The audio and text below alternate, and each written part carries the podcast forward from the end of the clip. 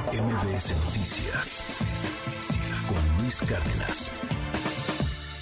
El día de ayer dimos a conocer esta, eh, bueno, estos fragmentos del, libro de Mike Pompeo, el ex secretario de Estado norteamericano, bajo el gobierno de Donald Trump, en el cual se habla de los problemas que hubo cuando pues se instaló este programa de Quédate en México, lo que, lo que no se ha querido llamar como tercer país seguro.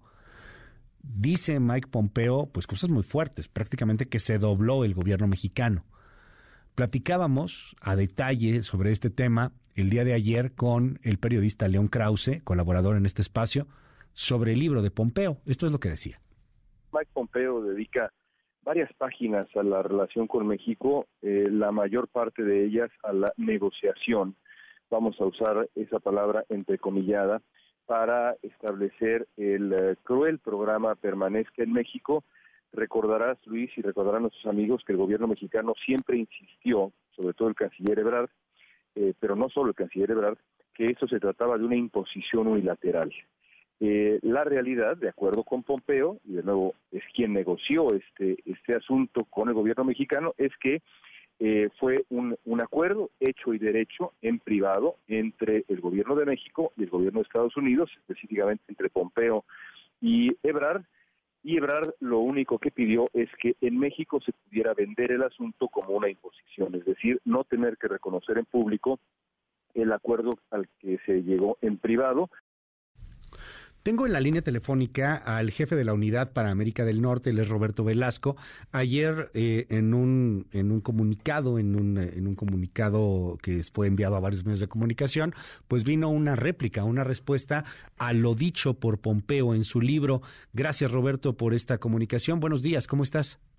Al contrario, gracias a ti Luis eh, por el espacio para conversar, eh, poder pues, referirme a algunas de las cosas que dijo eh, ayer León Krause, eh, a quien aprecio mucho, es, un amigo, es alguien a quien admiro.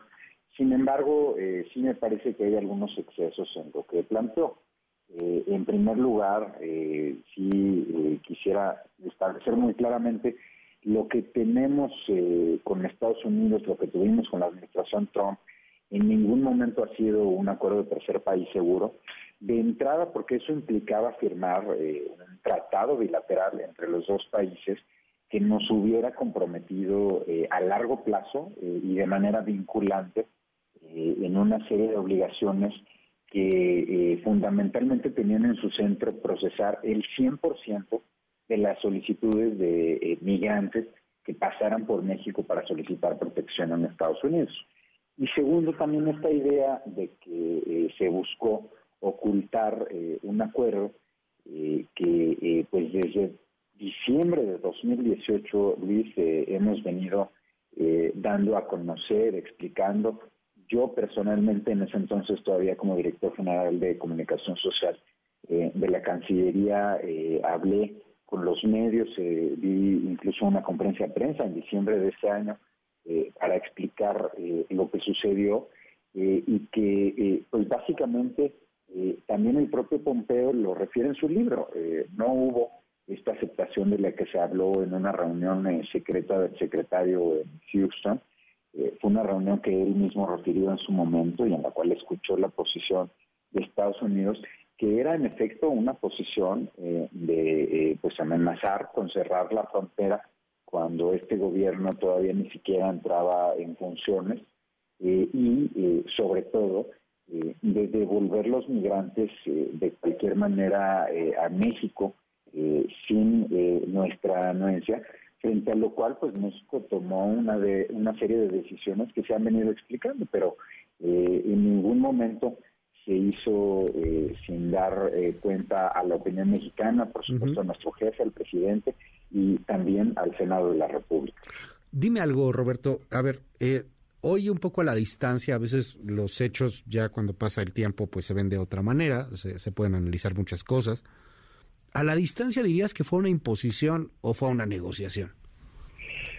Mira, yo lo que te diría es que fueron momentos muy difíciles eh, y esto fue público. Eh, el presidente Trump sin duda eh, tenía una agenda centrada en el tema migratorio, con medidas muy radicales.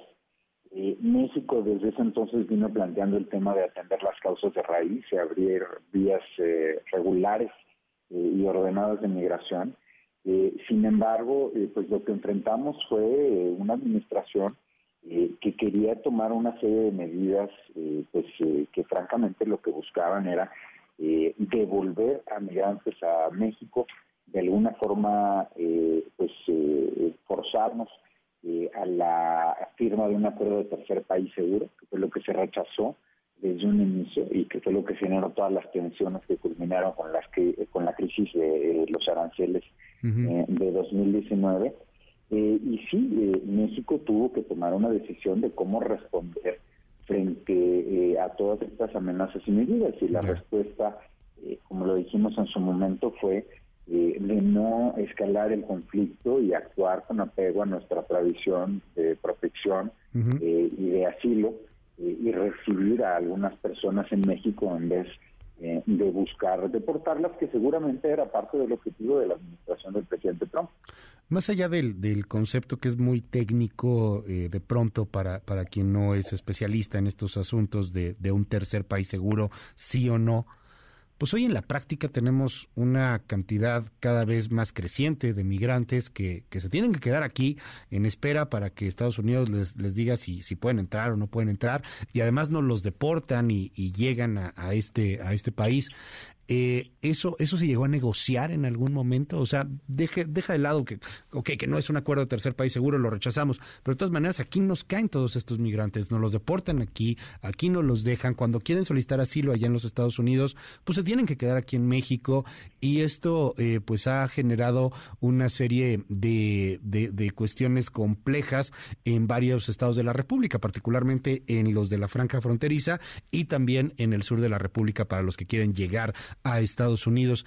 ¿Eso se, se llegó a, a, negociar con, con los norteamericanos? Mira, afortunadamente eh, con la administración eh, del presidente Biden eh, hemos eh, encontrado otra actitud eh, y ha permitido que se generen estas vías regulares de acceso a Estados Unidos de manera ordenada y eso ha ido disminuyendo de manera radical eh, el número de personas que están intentando llegar a través eh, de la frontera de manera irregular y, por supuesto eh, a través eh, de traficantes o, o, polleros. Sin embargo, sí, Estados Unidos en los últimos años, pues parte de la lógica de la que ha partido es que estos migrantes al haber atravesado por México, al venir de México, pues ha buscado rechazarlos eh, hacia la eh, frontera con nuestro país. Entonces, eh, pues eso por supuesto que nos ha obligado a decisiones muy complejas, pero ante las cuales pues el gobierno de México ha venido actuando siempre con firmeza, con transparencia y por supuesto pues dentro de los límites que impone una relación tan difícil como la que tenemos con nuestros vecinos, siempre poniendo al centro a los migrantes. Eh, pongo tan solo un ejemplo. Eh, el gobierno de México nunca había tenido albergues eh, en la frontera y ahora se tienen tres centros integradores de migrantes en los tres, digamos, principales puntos de la frontera, que son Tijuana, Ciudad Juárez y Matamoros, en los cuales se brinda atención permanente a migrantes de todas las nacionalidades, incluyendo de, de México.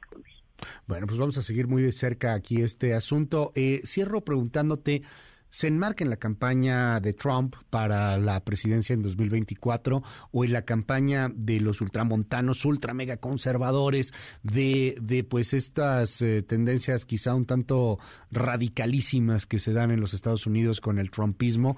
Ahí eh, leen ustedes el libro de Pompeo, sin duda, sin duda. Eh, el propio eh, Pompeo, bueno, pues tiene eh, también eh, un interés personal eh, en estas campañas y como lo dijo ayer el secretario Ebrard, pues está insertándose su narrativa en esta lógica de presentar a México como una gran amenaza de Estados Unidos frente a la cual hay que construir el muro y pues eso ya lo conocemos, no debe sorprendernos, es una narrativa que ha eh, venido construyéndose desde hace varios años y por supuesto que México no la puede ni debe aceptar, porque no es así. México no es una amenaza, sino un socio estratégico de Estados Unidos.